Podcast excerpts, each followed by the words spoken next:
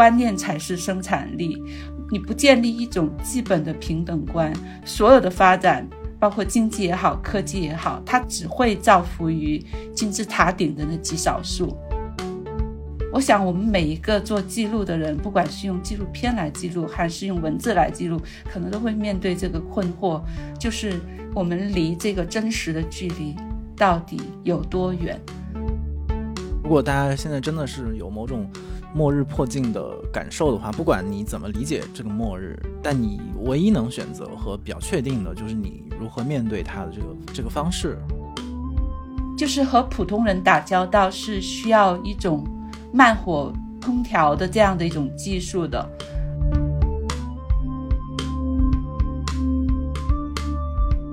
大家好，欢迎收听《螺丝在拧紧》，我是吴奇。这个播客每月会选择几个周四不定期上线，欢迎大家在泛用型播客 APP 以及各大音频平台搜索“螺丝在拧紧”进行订阅，也可以关注单独的微信公众号和微博获取节目更多信息。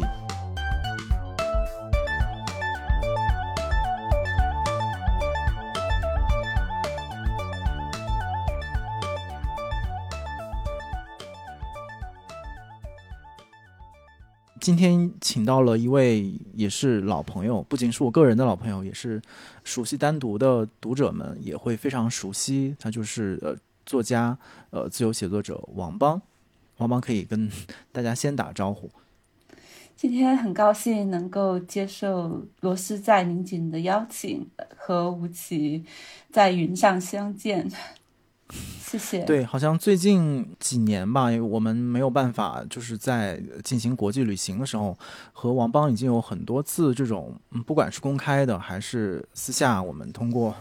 这种电子的方式去见面，然后聊天。所以其实我们的交流倒是一直没有断。但是今天可能我们再来重新做这样一个看起来比较。正式的对话也好，或者是一期播客也好，可能我也在重新寻找 那个目的和动机到底是什么。然后在我们的呃同事们的一起的帮助和我们一起来探讨之后，其实大概有两个特别具体的。由头是今天想要跟呃王邦借由这个机会，我们再做一次交流。一个当然是呃要恭喜你，当然也恭喜我们，恭喜单独又推出一本呃我们认为是很重要的呃作品，一本书《贫穷的质感》。就王邦这几年一直呃通过单独的平台去书写他对英国民间社会的观察，以及你自己是怎么亲身的呃经历参与其中的。然后这个当然是一个怎么讲世俗意义上的一个由头，但是从另外。一个角度就是，我们也希望从这个书能联系到最近这一段时间在国内的整个的这样的一个舆论的动态，以及尤其是大家的这种心理的状态吧。就是我们其实花了很多的时间去呼吁、去呐喊，然后去焦虑，然后做交流，就像我们之前做的那样。我们通过大量的对话、论坛、圆桌、播客、微博、微信在进行表达，但是可能到了这样的一个阶段，特别需要。的，或者特别需要进行的一个工作，就是到底怎么办，怎么行动，怎么实践，然后怎么介入，就怎么去反抗这样一种不应该发生的事情，并且能够亲身的参与到其中特别具体的那个部分。然后在这个话题当中，王邦就非常的合适。而且，呃，虽然你一直在英国，然后可能而且是在很早的几年时间之前就开始了你的参与和实践，所以。今天的对话，尤其是希望从呃实践、从行动、从参与这个角度来听嗯王邦这几年吧，就是从英国 发来的你的经验和一些一些教训。所以这个是今天我们做这样的一次对话特别具体的一个前提。所以一开始我觉得可能还是给那些没有特别了解我们这本书《贫穷的质感》的朋友们一点前情的介绍，就是也请王邦再来简要的回顾一下，就是当时写作这本书，然后把它作为一个持续几年的这样的一个题目，对英国的民间社会进行观察和参与，是从什么样的一个起点开始的？我们就从这里开始谈起。嗯，这个起点呢，其实就是单独的约稿。就是以前我的就是约稿总是那种签字的豆腐块专栏，然后突然有一天吴奇找到我，然后说你可以随心所欲的写写一万字啊，甚至两万字都可以。我以前就是没有尝试过这种长门观察，所以这当时就是非常激动，觉得就是哇，就像给一个中世纪的水手一条从威尼斯去牙买加的大船。航线一下子就长出了好几十倍，就特别的心动，然后就觉得我应该把这个 series 把它写好，这就是一个缘起。所以要非常感谢单独，感谢吴奇，在前几年某一个瞬间突然找到了我。对，但其实我我我昨天还在跟呃读库的编辑聊聊天，就是其实作为编辑来讲，我们的职业当中的重要的一个部分就是去跟作者发出邀请，就是当我们发现了很有呃潜力或者写的很好，我们很欣赏作者的时候，我们常常很愿意去发出这样的邀请，但是其中可能百分之九十的人最后并不会。应邀就各种各样的原因吧，就可能主观的和客观的。我想这种这个过程是一个特别双向的。就如果不是每一次你都愿意花特别大的力气，不管是说呃亲身的参与，然后大量的调研，很长的文章和非常扎实的这样的一个基础，然后丢过来，然后其实这这个互动和尤其是这样长期和这样的一本书是。不可能实现的，或者这个这个问题也从来没跟你聊过，就是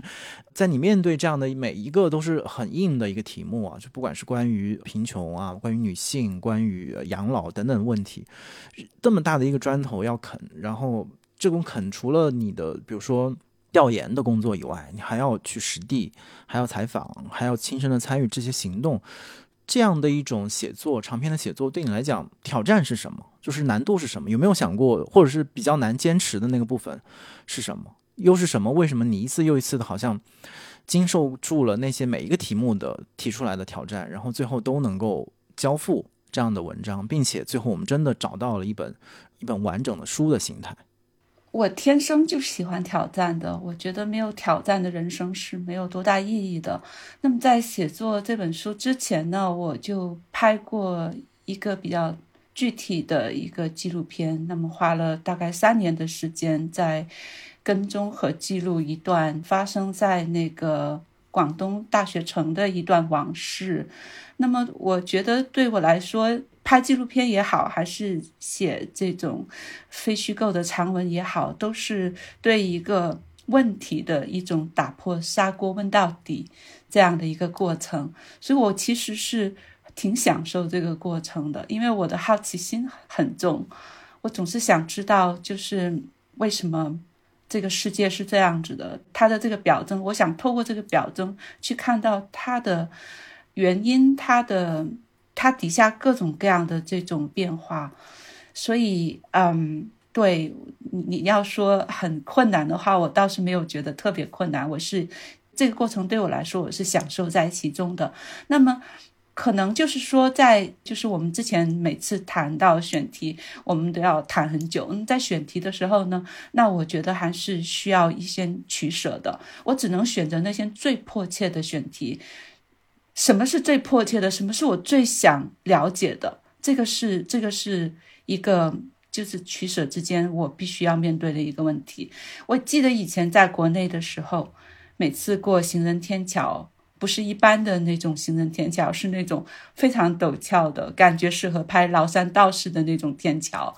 然后我都会。哆哆嗦嗦的，就是仰望半天，然后心想：哎呀，像我这种身强力壮的，都会望而却步，那残疾人该怎么办呢？然后我的母亲就会安慰我，她说：等经济发展上去了，城市建设也就跟上去了，到时候再考虑残疾人也不迟。她觉得是一个。一个经济发展的问题，他觉得是所谓的我们一直在讲的那种经济基础决定上层建筑的这样的一个问题。然后我来到英国以后呢，我就发现，就是我看到满大街都是残疾人，以前我从来没有见过那么多残疾人。突然有一天，我就看到到处都是残疾人，就是在等公车的地方，在地铁口，在那个公共的这种空间里面，广场、公共的洗手间都有残疾人。然后我就开始反思这个问题，真的是经济发展到一定程度，那么社会就会大面积的修建残疾人的特殊通道吗？这是一个因果的关系吗？我对因果的关系特别感兴趣，所以我后来就不断的思考这个问题。那么最终我得到的那个答案呢，可能就是我觉得不是的，观念才是生产力。你不建立一种基本的平等观，所有的发展，包括经济也好，科技也好，它只会造福于金字塔顶的那极少数。所以我觉得我要解决一些基础的问题，它应该是最迫切的问题。对我，我听你说到，比如说观念的这种作为一种生产力，首先当然是很同意。但是我们今天讨论其实是，就是我们其实讨论的是从观念的基础，或者说让观念可以成为现实的那个那个动力是什么。所以我也很好奇，在你比如说。呃，选择一个议题，不管是说残疾人的权益，还是说呃老人，然后女性的权益的时候，它作为一个议题本身，当然一定会有它的呃合理性或者合法性。然后你自身和它的关系，可能像你刚才描述的那样的一个场景，我们也能够理解。就是你一定是自己，就是这个问题本身对你形成了一个困扰也好，或者你想要去像你说的打破砂锅问到底。但是就是你的选择的那个路径，是和很多的那种嗯习惯于。于呃用观念来打交道，或者以观念为生产力的人不太一样的，当然不能说完全不一样，但是你你显然有一个比较鲜明的特征，就是就你会走到街上，你会走到人群当中，然后你会选择一个地方，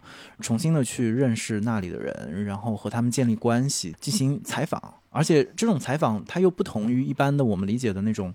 比如说社会新闻。或者是说呃文化新闻，它好像一定是得这里有一个什么大新闻发生了，然后我们来问为什么会这样。而你问出的问题都是一方面有日常性，二是在这个日常性背后其实包含着一种呃日常的不公。但是这种问题其实恰恰是很难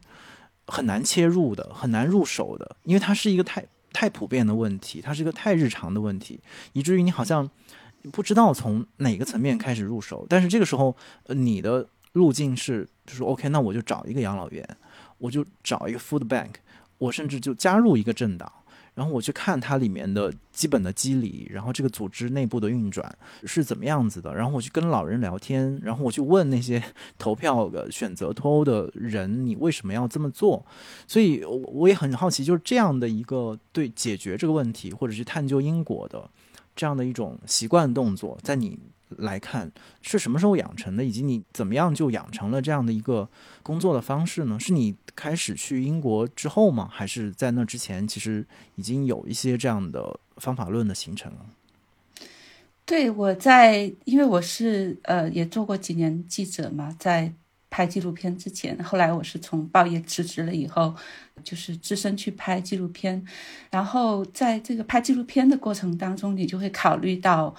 你的这个角度的问题。它有很多很多种的拍法，你可以把你的声音全部隐没下来，像真实纪录片的那种拍法一样，把你的所有的问题都卡掉，就是剪掉，最终观众所能看到的就是那个你拍摄对象的。一个画面，他们的这种具体的状况，你也可以把你的声音放大，你可以把自己置身于其中，跟你的拍摄对象生活在一起，然后你自己去体验。如果你认为你的拍摄对象在这样的一种困境下都能坚持下去的话，是什么在支撑着他们？那么你是不是也可以就是设身处地的跟他们生活在一起，并且也认为自己也可以坚持下去？如果你有一天不能坚持下去了，那么是什么在？打击你的热情，那么这些这种是一种内在的一种体验。我觉得这个内在的体验对我来说是非常重要的，因为所有的观念都是大而空的，书本上的那种东西吧。你看，我们都都读过那种很漂亮的句子啊，什么这个主义那个主义啊，但具体到你刚才用的一个词非常好，具体到机理，就是在我看来，生活的机理就是。观念的一种呈现。如果我能够在生活里边找到不同的机理，然后我说不定就能够，就像就像切片一样，你做实验你需要很多很多的切片，这些切片通过显微镜去看，它是有很多不同的机理的。所以我对这个非常感兴趣，这就是一种采样的一个过程吧，就是。如果你做一个田野调查，你不能只听一个人的声音，你可能需要至少二十个人或者三十个人，甚至更多。你需要一个量的一个采样在那里，然后你也需要不同的角度，你需要听到受害者的声音，你也需要听到施害者的声音。这样子的话，你才能够看到一个比较全面的一个例子，一个全面的一个一个现象。我觉得社会很多时候给我的感觉，它是非常多层次的，它反射到写作上，它应该是一个多棱镜，就是你必须通过无数的这种镜面的反射，才能够得到一个事实，而且你得到的这个事实离真正的事实，说不定还是很遥远的。我想，我们每一个做记录的人，不管是用纪录片来记录，还是用文字来记录，可能都会面对这个困惑，就是我们离这个真实的距离到底有多远？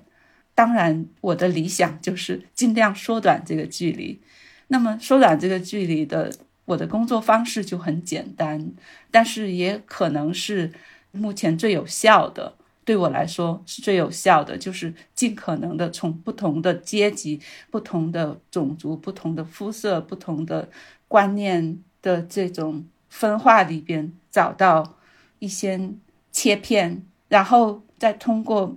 显微镜这样的一种一种观察把它放大。之前跟你聊的时候，每一个选题跟你聊的时候，选题里面就是几句话，但是最后写出来的话总是。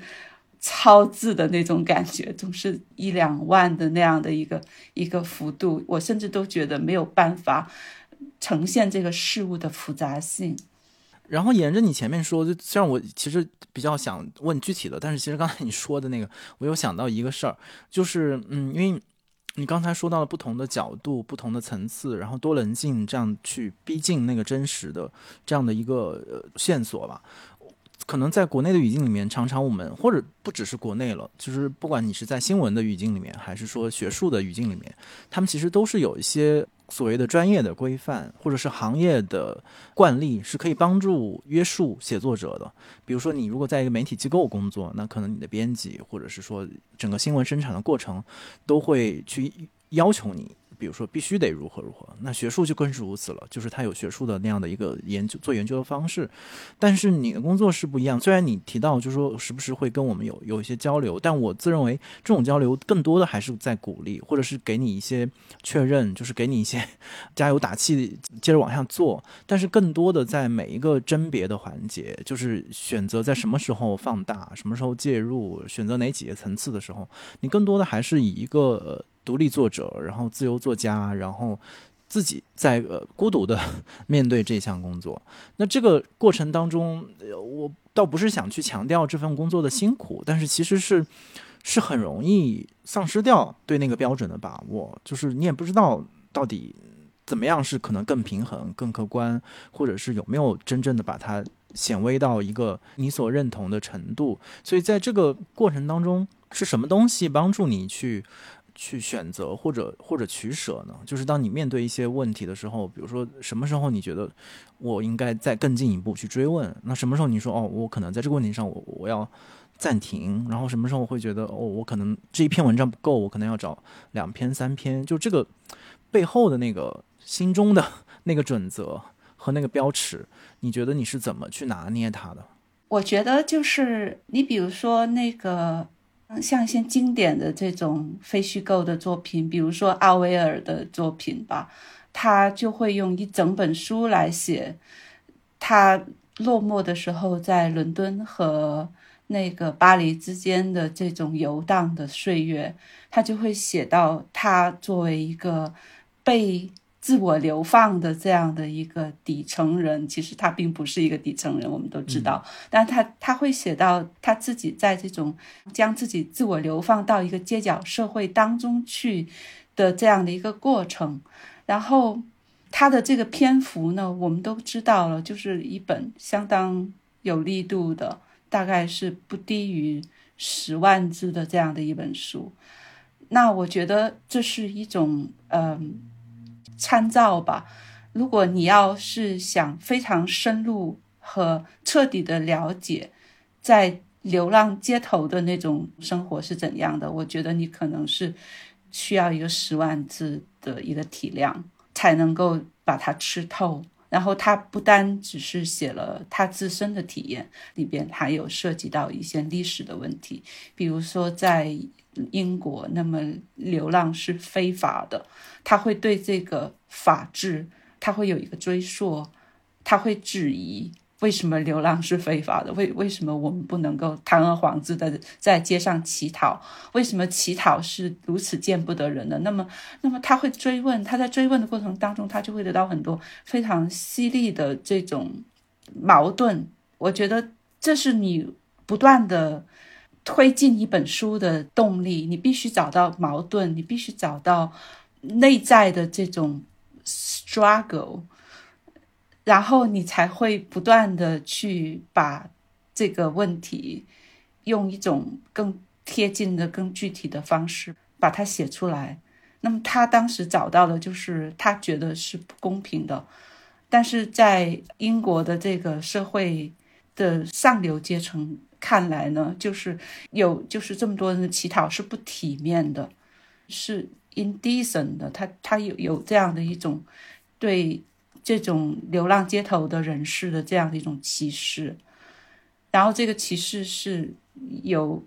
非常源远流长的一个历史的。那么奥威尔是找到了这个历史和现实的这个连接点。那么他的很多的这种写作的方式，包括培根码头啊，包括那个他观察甘地的这样的一种方式，我觉得我们都应该借鉴。因为他的这种方式就是找到一个非常激烈的矛盾点，就是一方说 yes，另外一方说 no，就是一个 debate。你要在心里面有这个 debate，你才会找到就是动力。所以我的这个 debate 也是这样子形成的。比如说在写那个年老的隐喻的那篇文章的时候，我的 debate 就是很多人认为福利社会是。应该消亡的，因为它是懒惰和堕落和贫穷的这样的一个温床。因为你，你让这些人，你给了他一些基本的这种生活费以后，他就丧失斗志了，他就完全就是变成了寄生虫。他们这种观点就是认为福利是滋生寄生虫的一个制度，这是一方。这是他的这个反方，那么他的正方在哪里？他的我就要找到这个正方，然后我在寻找这个正方的过程当中，我找到了一对老夫妻，我找到了一对非常低层的老夫妻，不是什么穷人，就是中产阶级。我在观察这个个例的时候，我就发现，任何一项福利的缺失，都将导致这一对夫妻进入一种深层的贫困。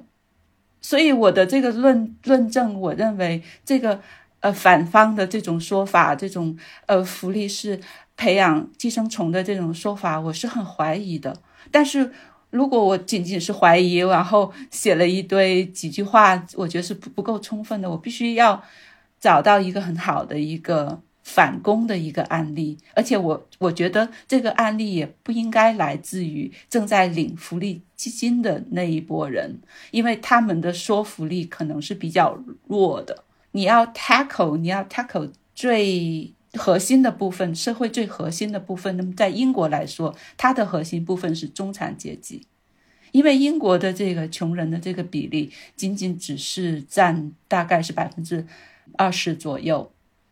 那么有百分之八十，当然最顶层的那那一波人是非常富有的。那么我就说吧，中间这个中间层的这个比例还是挺大的。我需要 tackle 的是这一部分人，我只有用这一部分人来做案例，来做跟反方的这个对峙，那么我才有说服力。所以我找到了这个例子。那么在这个幅度的这个把握的时候，我需要。把他们的一些历史加进去，为什么他们是怎么成为中产阶级的这个家庭？然后在不断的这个漫长的这种生活和工作的过程当中，他们接受了哪些方面的福利？这些福利对他们的生活质量产生了哪些方面的这种推动？没有这个推动，他们是不是能够走到今天？当我把这些问题都解决了，那么这个话题也应该就快结束了。所以它大概也就是一个差不多是两万字、一万七千这样的一个篇幅。那后来我们在发稿的时候还是删掉了一些，因为因为我知道就是在杂志上发一篇长文，其实还是比较占用地方的，我其实还是比较内疚。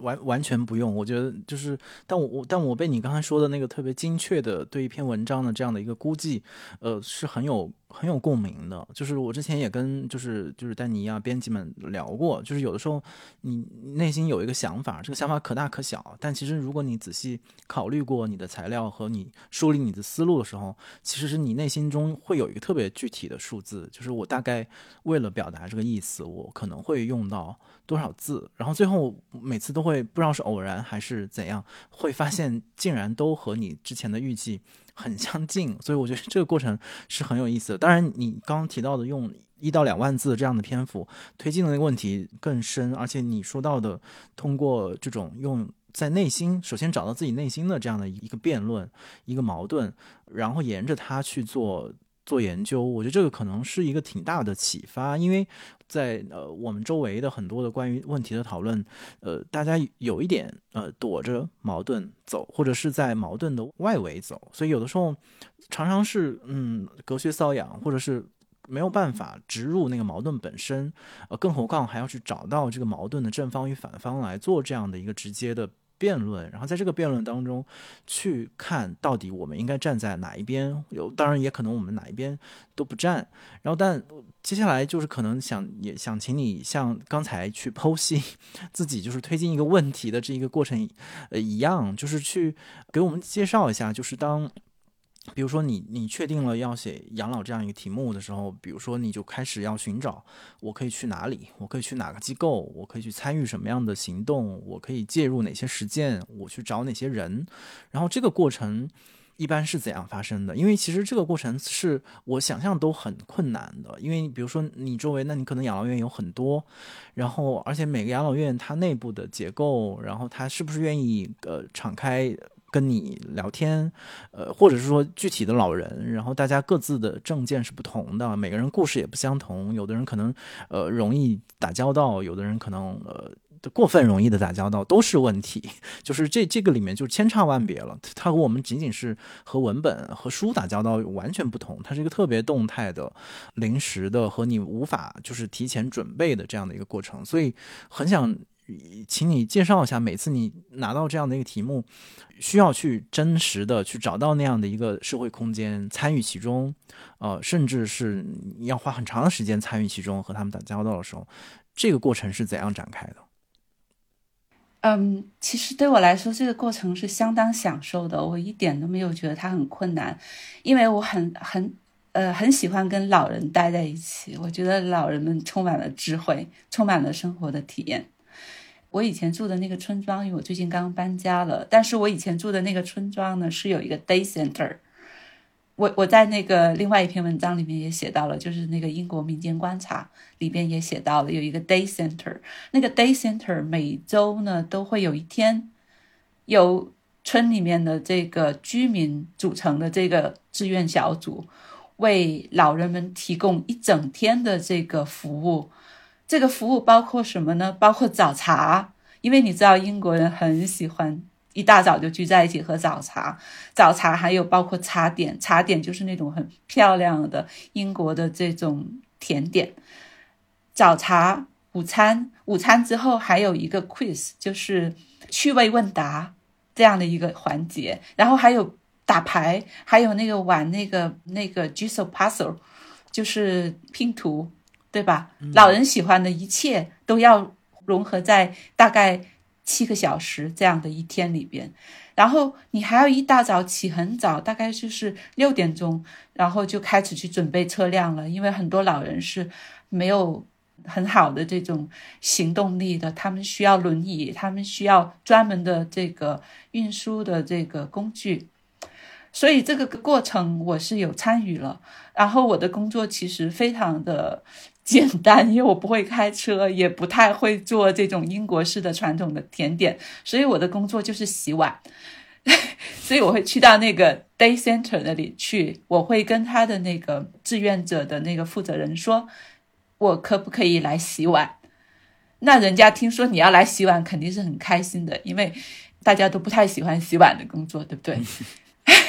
那有三十多个老人，那我洗完碗就把那个茶点什么都弄好了，那我就有还是有很有很多的时间去跟他们待在一起，那我就蹲下来听他们说话。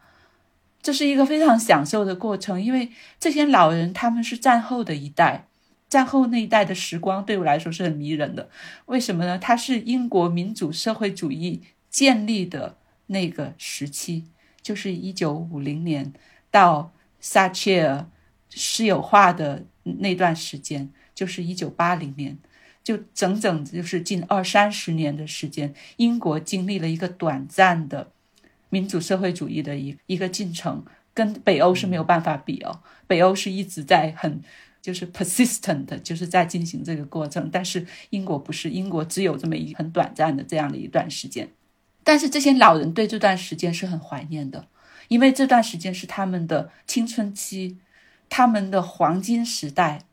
他们在这段时间里面体会了民主社会主义对他们的所有的恩惠，包括。上小学的时候会有一杯牛奶，还有那个鱼肝油。后来撒切尔把这些都取缔了，就他们会讲到一这种细节，我都觉得这些细节非常的迷人。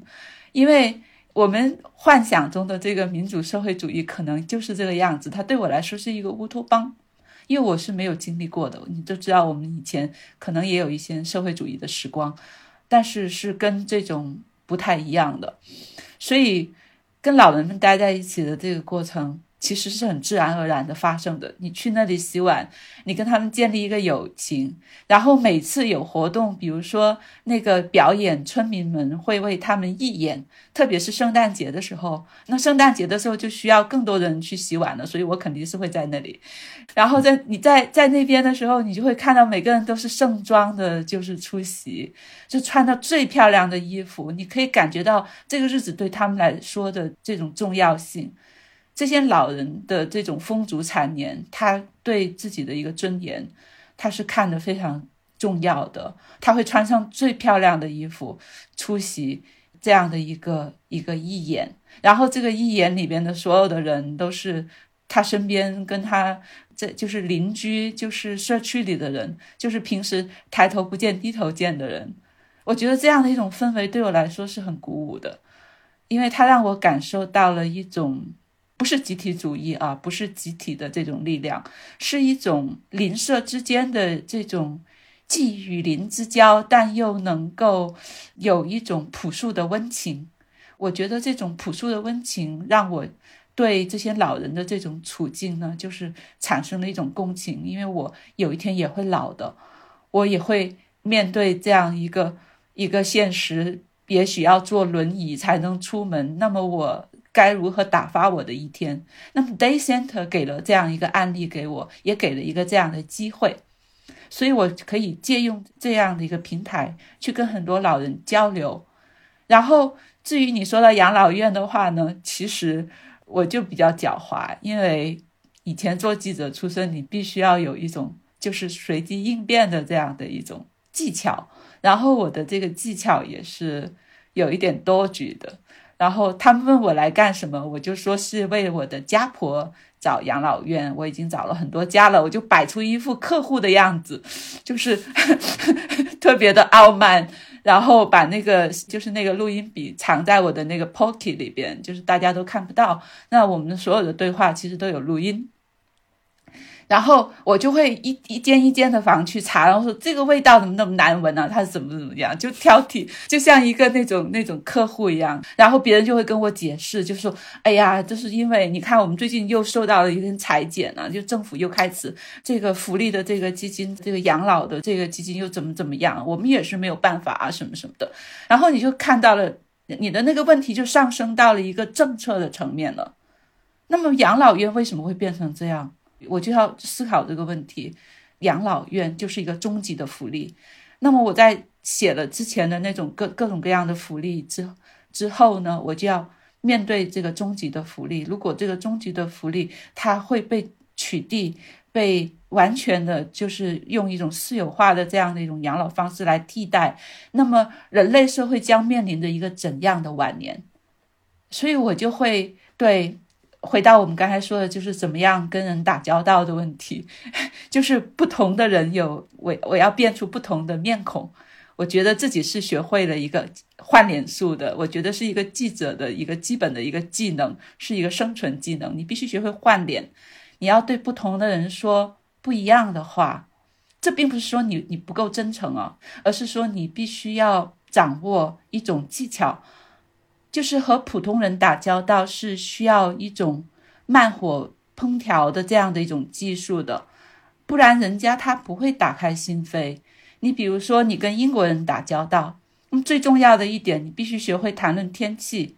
因为英国的天气千变万化，然后针对这个天气的形容词呢，一撒网可能就有几百个。你要跟人套近乎，你得从这些词开始，你不能总是 How are you? How do you do? 这种太没意思了，人家不会理你。你必须说一些非常就是贴地气的话。What a patchy day！然后别人就会从这个 patchy 就是灰蒙蒙这样的一种心态来面对你，就是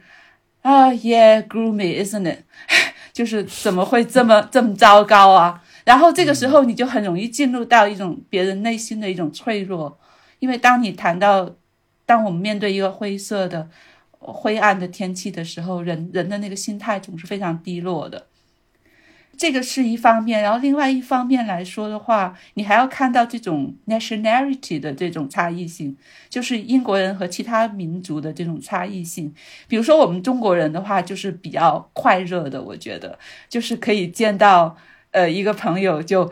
立刻混熟，然后走，哥们，咱们喝酒去，然后酒桌上立刻就猪朋狗友，就一下就熟了那种。但英国人不是，英国人你不能用这种方式跟他们打交道。他们写信，再好的朋友都是用敬语的，不会是那种就是嗨，呃，喂 那样的一种那样，你不能用那样的词，你得用 dearest，my dearest friend。你会用这样的一种方式去交流，然后，因为英国人他非常的慢热，他除了偶尔喝醉酒，他不会和你掏心掏肺，所以你就要非常注重距离感，你要跟他们保持一种距离感。你走在路上，远远看到迎面走来的行人，你要下意识的避开，你不能像我们在。国内的这种大街上，就是迎头撞过去，还觉得很哥们儿。你不能那样子，你要下意识的避开。父母、子女、朋友、情人、同事、熟人、邻居，所有的人之间的交往，在英国社会里边，它都有非常隐蔽而且非常严格的分寸。这种分寸你不能逾越的。你如果逾越的话，别人很讨厌你，他会觉得你非常 annoying。You overstay your welcome。你比如说，我妈妈来英国和我小住，有时候晚上我去参加工党的会议，然后不到十点钟，她就给我发短信，她说晚上很不安全哦，你得赶快回家。或者呢，平时白天我正在工作，然后她就冷不丁的要问我一些问题，就你怎么不要小孩儿？你再不要小孩儿，你就更不可能有小孩儿，你都四十几岁了，你怎么怎么就这样子。那么这种事情呢，在英国的父母和成年子女之间，它就不会发生，因为他们没有那种身体发肤受之父母不敢毁伤，他没有这种观念。大部分的西方人，他普遍认为每个人都是独立的个体，你不尊重这种独立性，你比如说像我们常见的这种父母催婚催生，老师惩罚。那个违规的学生做仰卧起坐，然后上司随意的这种使唤下属，然后你去朋友家做客，你不经同意就打开冰箱自己拿饮料，在英国来说，这些都是越界，就是人际关系的一种越界。然后你一旦越了这个界的话，你就很困难了，你就很难走进英国社会了。所以越界是英国社会人际交往中最最忌讳的。你看英国人的那个前花园呢？它没有栅栏，很多都是完全敞开的。但是你最好一步都不要踏进去，你踏了就是法定的越界。后果是很严重的。他不会像美国人那样直接拿枪把你打死，但他后后果是很严重的。他是他的私人的一个界限，那个界限你平时是看不到，但是你真的是不可以越界的。然后我对英国社会的这种适应过程呢，其实就是就是跟人打交道的时候，我就学习到了，它是一个需要自己不断的质疑和抛弃以往的这种观念的一个过程。然后这个过程。你比如说，我们打个比方，用倒水来来比喻，就是你得先把你自己杯子里的水倒掉一点，让自己变得不那么流水满溢了，然后新鲜的水才能够灌进来。你和人交往的时候，你就得清空，你得适当的清空，你让他人有说话、有表达的这种余地，尤其是表达情绪的余地，因为你会发现，尤其是和普通人交往就是这样的。他的这种表达欲，他这种自身诉求，他是在得不到满足的情况下，他才会变得非常的强烈，他才会希望你听他说话，他才会有这种聆听的这种诉求。反过来也是一样的，我不断的在这里说，也是希望别人能够听。所以我觉得你要先把自己的水倒掉，这样你才能够走进普通人，然后你才能够跟他们对话。这是一种。基础，这是对话的一种基础。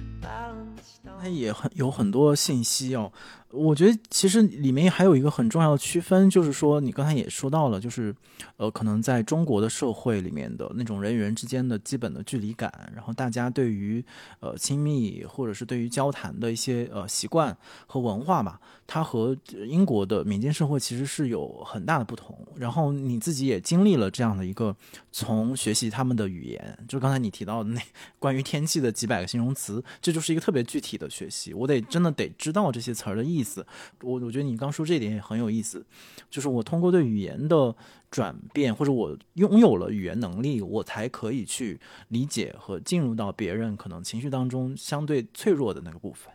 就是要不然你可能你都无法表述，就是我可以表述我的难过，但我可能好像也只能到这里而而已。我不知道我到底是愁苦还是悲愤，还 还是绝望，就是它有好多层次嘛。所以语言的学习或者你对语言的敏感性和掌握，就是一个挺重要的去跟人交往。的一个尺度，然后另外就是你你说到的那个 nationality，就是那每个国家每个民族，它可能自身的那种边界感和它自己文化的基本的构成，都决定了你作为一个人怎么样在其中生活，尤其是参与其中的公共生活。我觉得你前面对于，比如说，尤其是对于如何跟普通人交往、跟老人交往、跟那些可能在国内更多的聊的是，比如说同温层之间的交往，其实是很不同的。就是你你你常常是得呃越过这个同温层，去跟那些，尤其你来讲，你的母语并不是英文，那你得用那些跟你用不同的语言。呃，完全来自不同的时代、不同的国家，然后做着不同的工作，社会背景完全不同，是性别、年纪各个各个地方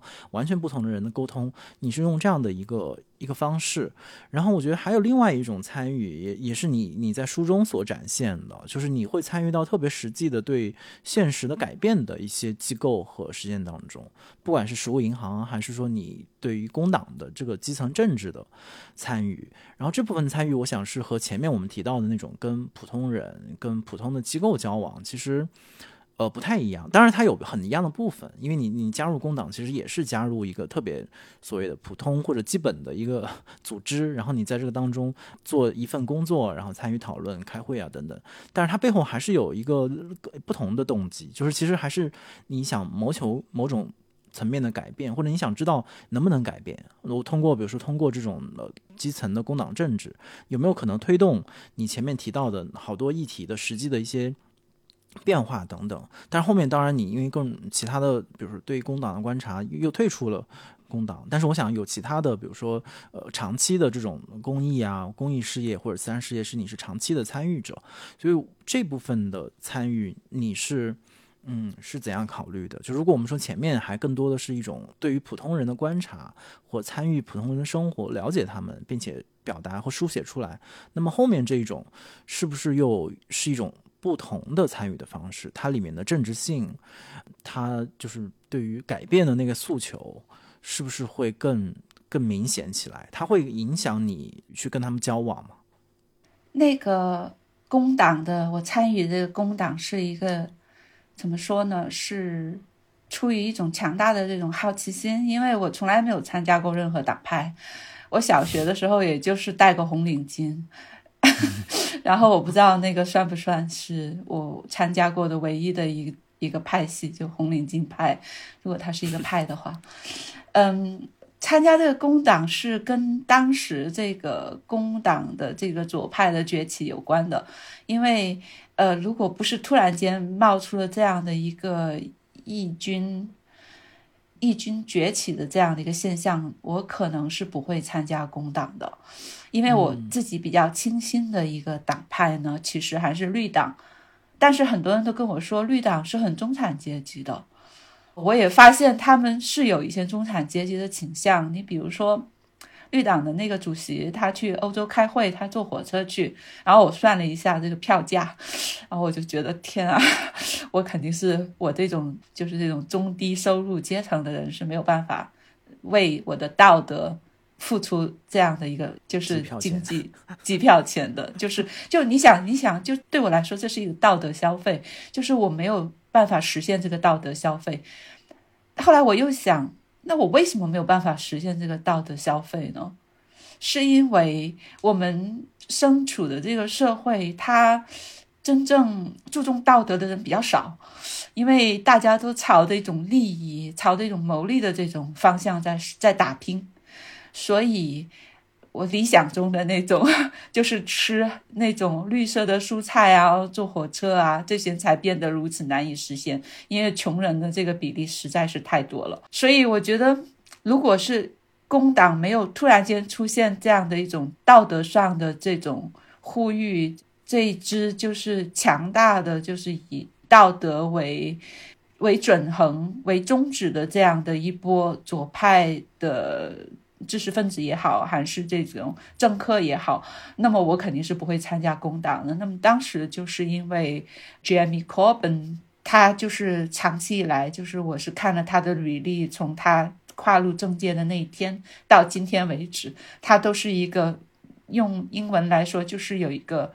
principle，他是有一个，就像我刚才说的，就是有一个道德准准绳在那里的一一个人。他是有一个坚有坚持的一个人，他绝对不是那种，呃，花花公子型的政客，所以当时对我来说有很有吸引力。不单只是我，很多年轻人都参加了这个他旗下的这个工党，就是在在这个工党内部形成了一个 momentum，一个动力。然后这个 momentum 当时是很活跃的，我们几乎都生活在一种幻象里。这个幻象就是觉得哇，我觉得。突然有一天，就是工党的这个民主社会主义可能会返回来，就是有这样的一波人会把这战后的这样的一种气候，会把它使劲的给拽回来。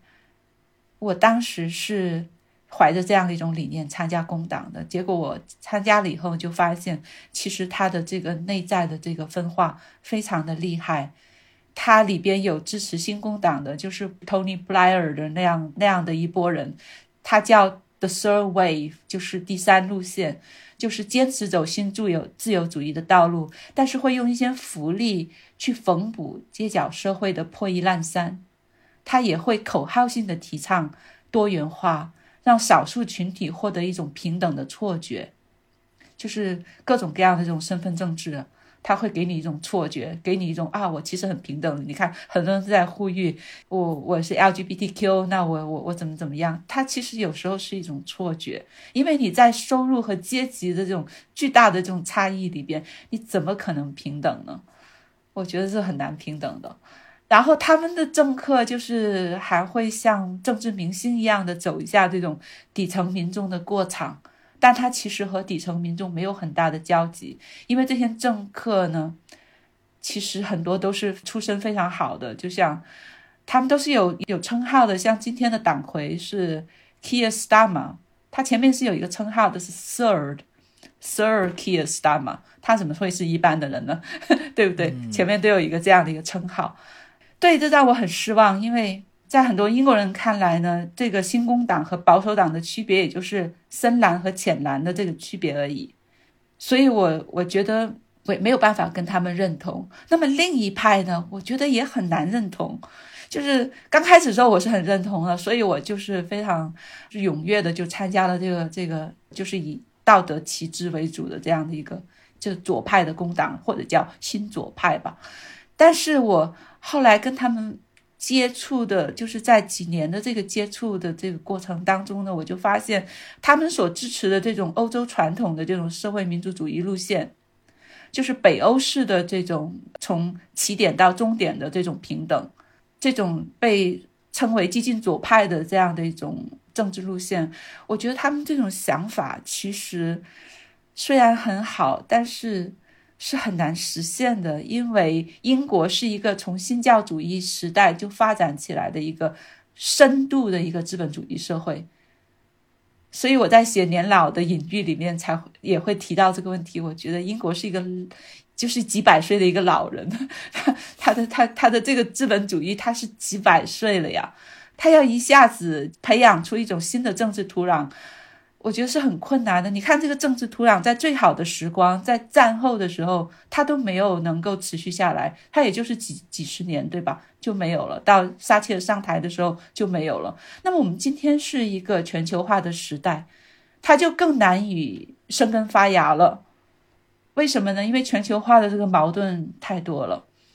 这个我在英国的乡村观察里面，我就写的很具体了。就是全球化带来的这个矛盾，包括生产资源和这种分配的这个矛盾，包括这种地方之间的斗争，它就变得非常的难以为继。就你想在这个时候建立一种这种像北欧式的那种高度福利化、高税收的民主，其实是我觉得是有点困难的。所以我跟这些比较激进的左派到了最后也有一点分歧，因为我觉得他们太理想化了。然后这两个派呢，就整天在吵架，就是非常的党同伐异吧。这个氛围让我非常的反感，所以我就退出了。我退出之后呢，就是非常灰心吧，过了一段时间的这种灰心丧气的生活，因为我觉得在政治上突然间失去了一种归属。然后我把这个问题稍微推一下，这个归属在今天来说，我就更加就是。呃，迷茫了。就今天，比如说我刚才提到的这些新左派在对待这个乌克兰问题的这个这个上面，也让我感到有一点难以接受吧。就他们他们认为都是北约的错啊，然后都是那个美国的这种错啊什么的。我觉得他们没有没有办法设身处地的为生活在集权国家，像俄罗斯那样的集权国家的这种人民，像。不愿意生活在那样的一种集权社会里的人民的这种生活着想，他没有那种设身处地的那样的一种着想的这样的一种心态，所以我到今天为止的话，对这种比较激进的这种左派就比较敬而远之了。过了一段时间，这种比较迷茫的这种政治上的这种毫无归属感的这样的一种生活之后呢，我后来就放弃了这种政治的归属感。这个可能跟奥威尔的这个心路历程也比较接近，因为他是一个社会主义者，但他写出来的文章最后是不是说反社会主义的，而是反极权主义的。对，即使是在最美好的、最有道德高度的这样的一种。所谓的这种社会主义的土壤里边，都可能会滋生出集权的倾向。我觉得奥威尔已经很早很早就看到这一点了，所以我此后就不会让自己就是陷入到一种左右的这样的一种归属的矛盾里面去了。我就觉得可以抽身了，因为这这些都是标签，都无所谓。后来我就就是你刚才说到，就是我就找到了一些其他的机构。民间的机构，然后在这个机构里面，我觉得我发现了一种活力，这个活力是政党的这种机构里面没有的。然后在发现这些民间机构的这样的一个过程当中，我我可能是写这本书里面最快乐的一个过程，因为我其他关注的主题都非常的沉重。然后在写民间观察的时候呢，整个人的这个心态一下子就轻松起来了，就是骑着自行车，然后在田野里面到处骑行，去走访我喜欢的那些民间机构，去和他们的。志愿者和他们的这个负责人聊天，我觉得整个这个过程才是我真正享受的，就是非常享受的一个过程。包括就像在食物银行工作，我虽然对食物银行有很多的这种就是 critical 的这种想法，但是我觉得目前为止他的这个工作还是很重要的，因为你没有这个一线的这种救助，那么就。不要提就是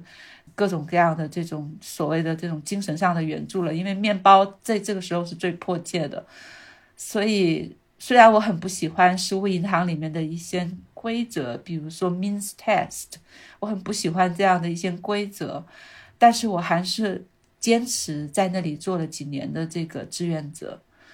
嗯，后面提到的这种可以骑着自行车，然后 相对获得自由，然后获得一种畅快吧，自己能够摆脱这种，比如说比较政治性的。国内现在很流行，就是政治性的抑郁，就基本上是觉得，呃，可能各种选项都非常糟糕，然后觉得自己无从入手，尤其是在呃政治性的这样一个前提之下无从入手，因为原本尤其是国内可能又又是另外一个语境，你本来就很难进入到那样的一个政治的意识的这个过程当中去。但是我想大家一定会对你提到的后面那种状态。一方面很羡慕，另一方面很好奇，就是为什么呃到后面对于比如说民间机构的这种参与，哪怕是你其实对他们呃具体的路线呃方针策略也有一些呃批评和微词，但是它给你带来了这么正面的、健康的一种活力，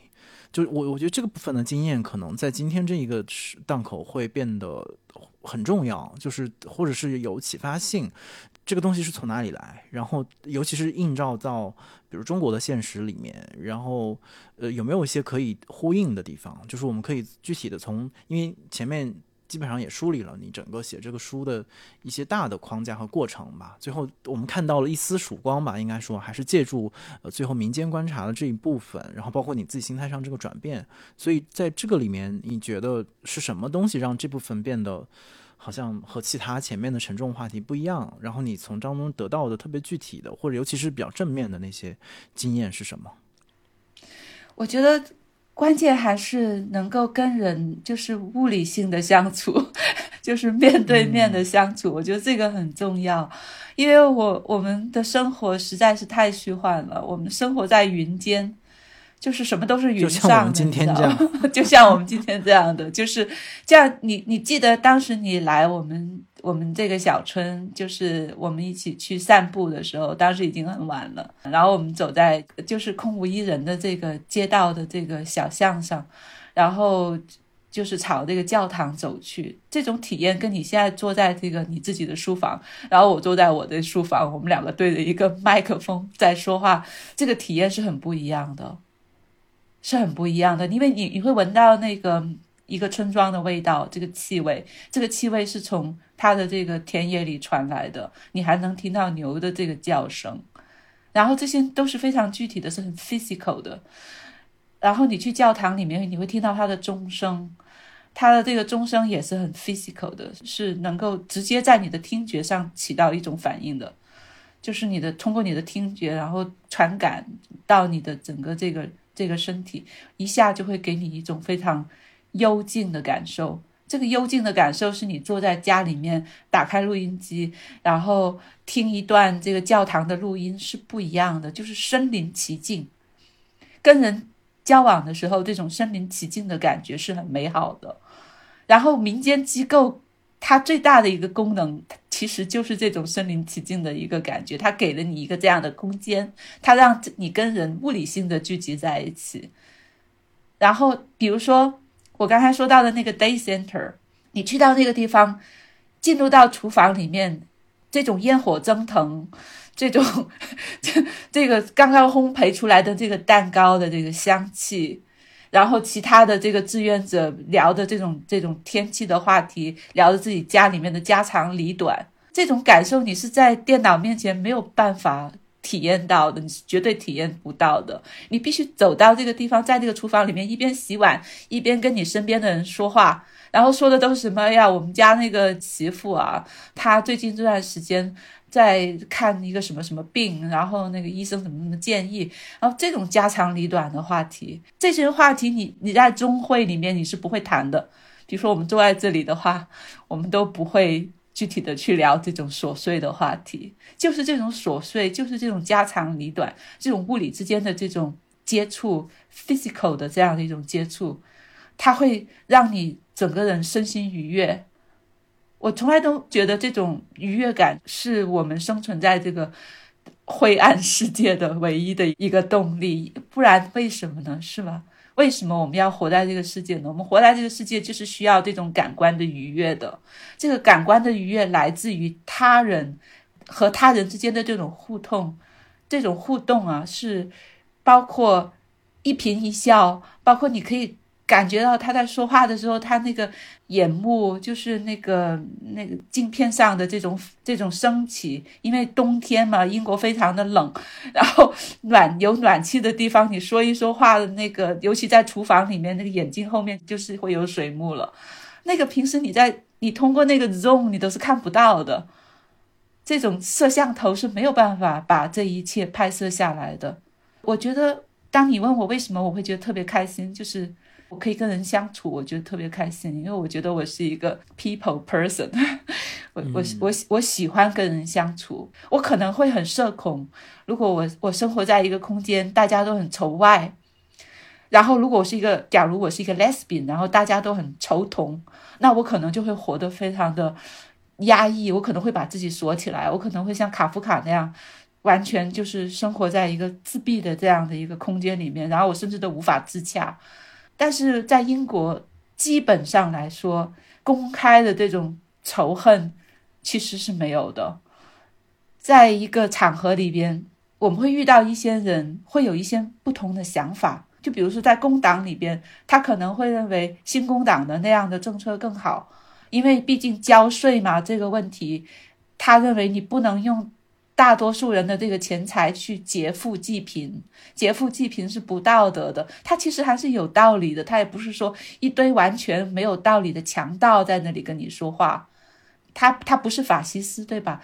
你只要发现一个人有不同的观点，只要那个观点达不到那个法西斯的那样的一个程度，你其实都是可以跟他冷静的、和缓的。慢慢的交流的，而且这个交流是一种通过日常生活的这种递进来持续的，而不是说突然坐在一起我就要跟你讨论这个福利的问题，不是这样的。你要先跟他谈一谈天气，谈谈食物，然后谈一谈你比如说老人家最近冬天嘛，他有三个月的这个暖气费，那么这个暖气费大概是一个月是一百英镑。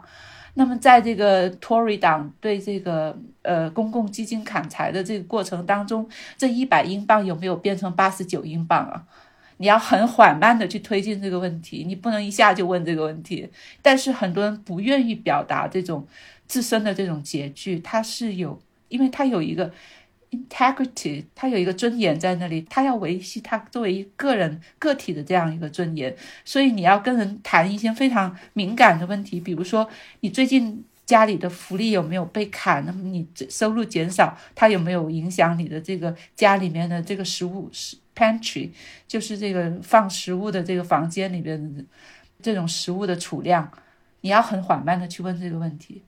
所以我当时觉得。很快乐的一个原因就是，我可以跟人通过这种日常的交往，一天一天，呃，年复一年的这样的一种交往，去推进我对这个问题的看法，而不是说像一个突发记者一样，跑到一个一个受害者的面前问他：“哎呀，你的福利被砍了二十英镑，你现在是不是生活的很窘迫？”我觉得那样的一种提问的方式所得到的这个结果。它可能有一些戏剧性，但它可能就是说还是比较表面化的。嗯，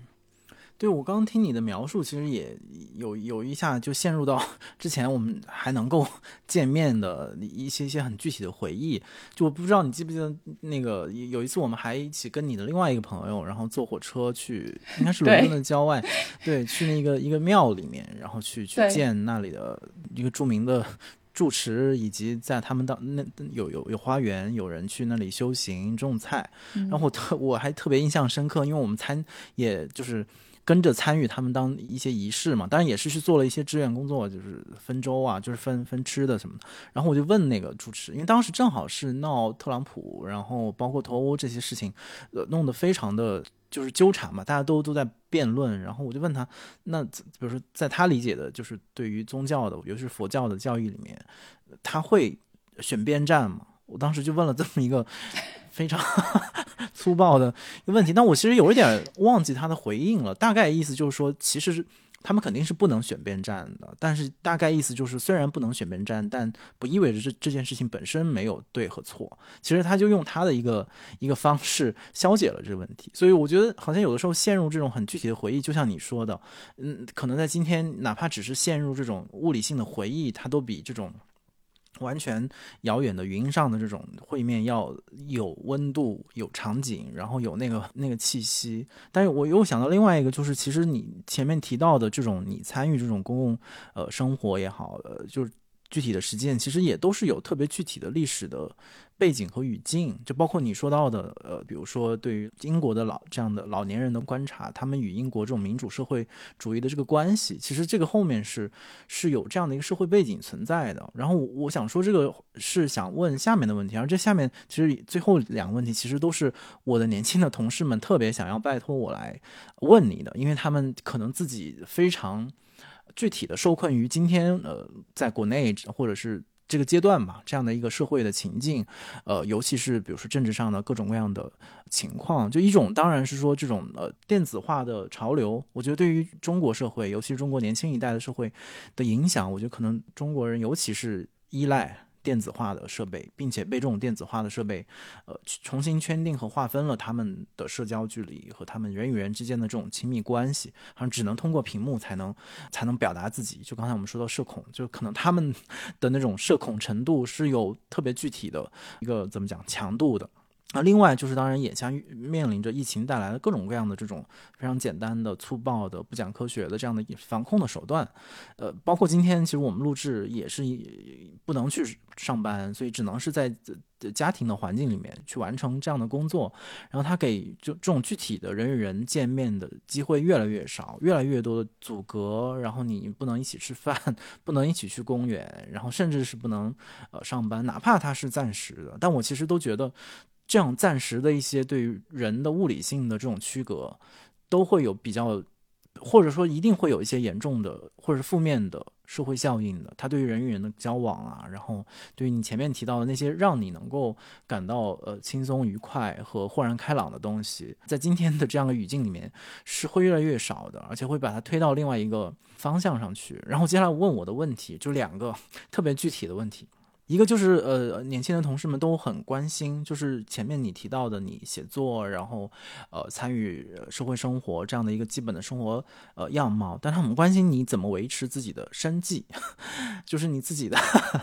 对，这这个是他们很关注的一个问题。另外一个问题其实嗯也很具体，但是就是相对就比较。接近观念层面，其实你在书里也写到了，就是包括你前面提到，就是你观察的好几个问题，不管是养老也好，然后这种政治性来解决人类社会问题，包括福利制度，然后等等，其实最后你剖析到最后都挺无解的，因为它面临一个特别大的，你一定是在和一个巨大的风车呀，某某主义啊，比如新自由主义，然后我们可能跟各种各样的主义在作战，然后它就会带来那种绝望和无解的。或者说很流行的说法就是无力感，所以他也很想知道同年轻的同事们嘛，很也很想知道，就是面对这样的一种现实的情况，嗯，你有什么样具体的回应吗？或者是更具体的一些建议？所以两个其实都是特别实用层面的、特别物理 层面的两个问题。呃，首先第一个问题就是我自己的这个生计的问题，我。长年以来都是靠稿费生活。那么在来英国第一年儿，第二年吧，就前两年就生活的特别拮据，因为我以前的那个稿费，生活在广州还是绰绰有余的。但是那个英国的那个消费实在是太昂贵了，所以当时不不得不做一些，就是像那个杂活、零工，包括就是做这种中华神推，就就是因为我当时也有开一个瑜伽工作室嘛，然后我的那些上门的那些女客户，我就会给他们传销我的这个神推。其实就是想多多挣一点钱，因为房租嘛，房租摆在那里其实是很迫切的一个问题。因为这种 cash in hand 其实还是很方便的，因为我不用交税啊。当然我挣了那么少也是不用交税的，但是 cash in hand 就是等于就是纯收入，是一笔灰色收入了。但是对我当时来说还是很重要的。然后也会做一些像什么就是。给那个古董店的这个卖手表的写一些这种 catalog，因为他们想吸引一些中国的这种有钱人，在英国旅行的时候，你就会发现能够消费得起奢侈品的大部分是来自中国或者俄罗斯的富豪，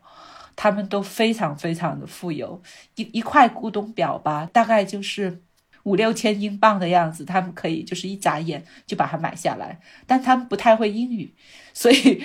我就要 做这种翻译的工作，就是推销的工作。然后这个也会带给我带来一些收入吧。后来呢，我认识了我先生，然后我搬到了剑桥，然后这些工作就没有了，因为这必须是在伦敦才会有的工作，因为伦敦是一个鱼龙混杂。对，伦敦是一个鱼龙混杂的一个社会，就是你总是能找到一个生存的方式。但剑桥，尤其在乡下生活，就一下子就变得非常的清静，就连社交圈子都立刻的就变窄了。以前我还会去看一些展览什么的，然后搬到剑桥乡下以后，看展览的这种这种可能性也变得很低微了。所以我就种菜吧。我过去六年基本上都在种菜，然后我种的那个菜呢，大概可以提供我和先生两个人三个月的这个蔬菜供给，然后这个买菜的这个这这三个月的钱就省下来了，然后我们也没有孩子，然后这个钱也省下来了，然后我们两次搬家呢，买的都是那种非常便宜的，就是需要大动干戈的房子，然后我反正在家工作吧，我就自己弄。什么铺地板啊、贴瓷砖啊、刷墙啊，就是做维修啊，只要能自己弄的事情。当然电就不行，因为在英国弄电，你必须要有严格的这个电工证，不然的话你是会要被人投诉的。所以像除了电啊，还有这种下水道的这种活干不了，其他的活我都可以干。然后这个钱也省下来了。然后那个有 NHS 啊，就是我的这个医疗保险，所以我看病是免费的。这个是对我们来说是一个巨大的一个保障，所以我整本书我都可以说是献给 NHS。就是说，我觉得这个制度太伟大了。如果没有这个制度的话，我根本没有办法静下来写书，因为我只要想到有一天得一个癌症就倾家荡产，那我肯定会活得非常的焦虑。但是所有的英国人，大部分的英国人都在为 NHS 的存在而斗争，这一点也让我感到比较欣慰。就其他的福利可以稍微减少，但是医疗的福利，我觉得是一个基本的人权，这个一定要在那里。这就是我的那个生活方面的、生计方面的一个状况吧。我的稿费其实是不低的了，应应该算是国内比较中上的水平。你比如说给一些大的杂志写稿，但是我写的比较少，所以 所以还是比较清贫。但是我也比较习惯了清贫吧，只要有一些书啊，有有朋友啊，我觉得自己就可以过得比较快乐了。所以生计的话，也就是一个勉强，但是不会说饿死的这样的一个状态吧。毕竟我还有我还有先生，他是全职工作的。另外一个问题是，就是怎么说，好像是生活在一个。一个末日大片里边，好莱坞拍的一个末日大片里边，在这样一个大片里生活，我我其实切身的这种感受呢，跟大家是一样的呀。我没有什么特别超越的地方，我并没有觉得自己就变成了一个佛了。不是的，我感受到的这个危机和身在北京、上海的你、你们和我的家乡的朋友，和我以前读大学的这个同学，和他们现在为他们的孩子的这种焦虑的这个感受是一模一样的，没有什么就是特别的这种轻松的部分，这个是没有的，就是不要因为我比较会。操持家务，能够把那个房间弄得很漂亮，就觉得我已经岁月静好了。其实不是的，内心是一样的焦虑的。但是呢，我就觉得吧，尽管是很焦虑，比如说我们生活在这里，每天都要被普京吼下说要扔核弹，然后那个英国的那个物价和油价就已经升到百分之四十五十了，据说到年底的话还会升。然后那个工资又不见增长，我身边只要不是富得流油的，基本上都是生活的非常的艰难，就是在挣扎之中。然后打开朋友圈，朋友圈里面也基本上没有什么好消息。但是这一切是不是我们放弃的一个一个理由呢？我是说放弃生活的一个理由呢？我觉得。我们不应该这么轻易就放弃吧，因为我记得以前读过，就是年很年轻的时候读过一本书，叫做《安妮的日记》。安妮的日记，它是那个安妮·弗兰克在纳粹 的时代，因为他们是犹太人嘛，他必须躲在一个阁楼里边，然后才能够躲过那个纳粹的这个逮捕。但是他躲在那个阁楼里边，他还是。过着一种非常日常的生活，他是帮母亲做菜呀，然后每天写写作业啊，写日记啊，他还还爱上了一个跟他待在一起的一个男孩，还要恋爱，而且他还坚持为自己设想一个与他母亲不一样的未来，因为他是一个女性主义者，在我看来，就是他觉得自己的母亲过得非常的压抑啊什么的，所以他我们都知道这个结果其实是很悲伤的，因为有一天。纳粹进来了，他们一家人都被带走了，他可能也就多活了几个月，然后他年轻的生命就结束了。但是我觉得他的这种生存，对我来说还是很有启发性的。我们打一个比方说，这世上有两种人，有一种人说，反正再过三个月世界就要毁灭了，我们干嘛还要做这个做那个，还要读这个读那个，有什么用啊？不如什么都不做，混吃等死就算了。然后这是一种人，然后另外一种人说：“天啊，还有三个月的时间，我们还来得及，我们还可以读三本书，至少嘛，一个月读一本，我们还来得及做几顿好菜，对吧？如果你每天都做一顿好菜的话，你可以做九十顿好菜。那你还来得及去一趟海边，如果条件允许的话。如果你去不了海边的话，你至少还来得及在你们家阳台里面种一棵树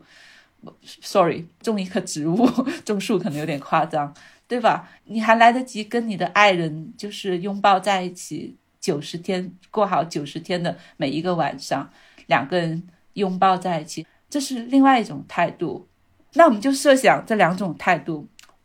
的这个后果：万一世界三个月之后没有毁灭呢？那么第二者就是后者那样的一种态度，其实就。比前者来说，他就比较有希望了，因为他在那三个月的那个生活当中呢，他因为读书，他获得了一种思想的这种营养；他因为生活，他获得了生活的快感；他因为不断的为自己做好菜啊，就是每天的做料理啊，他得到了一个健康的身体；他因为跟爱人。每天的这种相拥，他得到了一个美好的一个爱情。世界三个月之后还没有毁灭，他所得到的这一切，最后得到的是一个 momentum。他得到一个 momentum，他可以顺着这个 momentum 活下去。那么前者呢？那混吃等死的那三个月，他什么也没有得到，世界还是没有毁灭，然后他就坐在那里，他可能就会觉得很空虚。太有意思了，我觉得最后可能你就把他就是。变成一个一个选择题，就如果大家现在真的是有某种末日迫近的感受的话，不管你怎么理解这个末日，然后它对有多可能。然后，但你唯一能选择和比较确定的就是你如何面对它的这个这个方式。然后，具体到前面，其实跟王邦的很多的聊天，其实也也给大家展现了很具体的场景：你的生活，你物理性的跟朋友的见面，然后你选择什么样的机构，并且参与其中，然后怎么面对你的生活，然后怎么呃维持基本的生计，然后对于。钱的欲望，对于名利这些，你到底有多大的愿望和贪恋吧？我觉得，其实当我们感到不解和无力的时候，其实那些答案可能就在我们自己的身后，或者是我们自己生活里面。就是如果把那些环节，嗯，我们做了不一样的选择，可能前面那个大的前提。会不会改变不知道，但是我觉得可能眼前的生活会会变得容易一些。然后，所以今天很感谢 王邦的分享，然后从带着我们从。这本书，然后认识了这本书背后的人，以及他所经历的这几年特别具体的生活。然后像这本书的，就是题目一样吧，《贫穷的质感》。它其实不是关于一个多么 fancy 的在英国的 中产阶级生活，或者是一个美好的人类社会的图景，但是它是关于特别具体的，如何在一个他乡，在一个一个国家、一个一个地区、一个村子里面去建设自己的生活，然后。并且得到一个用自己特别具体的生活和自己生活当中的人去回应那些抽象的、看起来遥不可及、很困难议题的一种一种方式吧。所以节目的最后，一是谢谢王邦今天依然 花很长的时间和我们认真的讨论；另一方面也邀请能够听到这个节目的朋友们，呃，有机会的话去找找这本书，然后去翻一翻，然后王邦在这个当中他的心情的工作和写作，呃，具体写了什么。并且可以在呃他的豆瓣或者任何社交平台上再去找他或者找到我们，把我们今天的谈话继续下去。非常感谢吴奇，感谢单独，再见。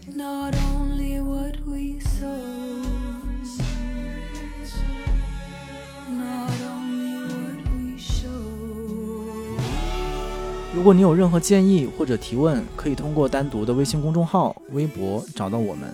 在本期节目的评论区留言，我们将在下期节目的末尾回答你的问题。感谢大家收听本期的螺丝在拧紧，我是吴奇，欢迎大家在泛用型播客 APP 以及各大音频平台搜索订阅我们的节目，下期再见。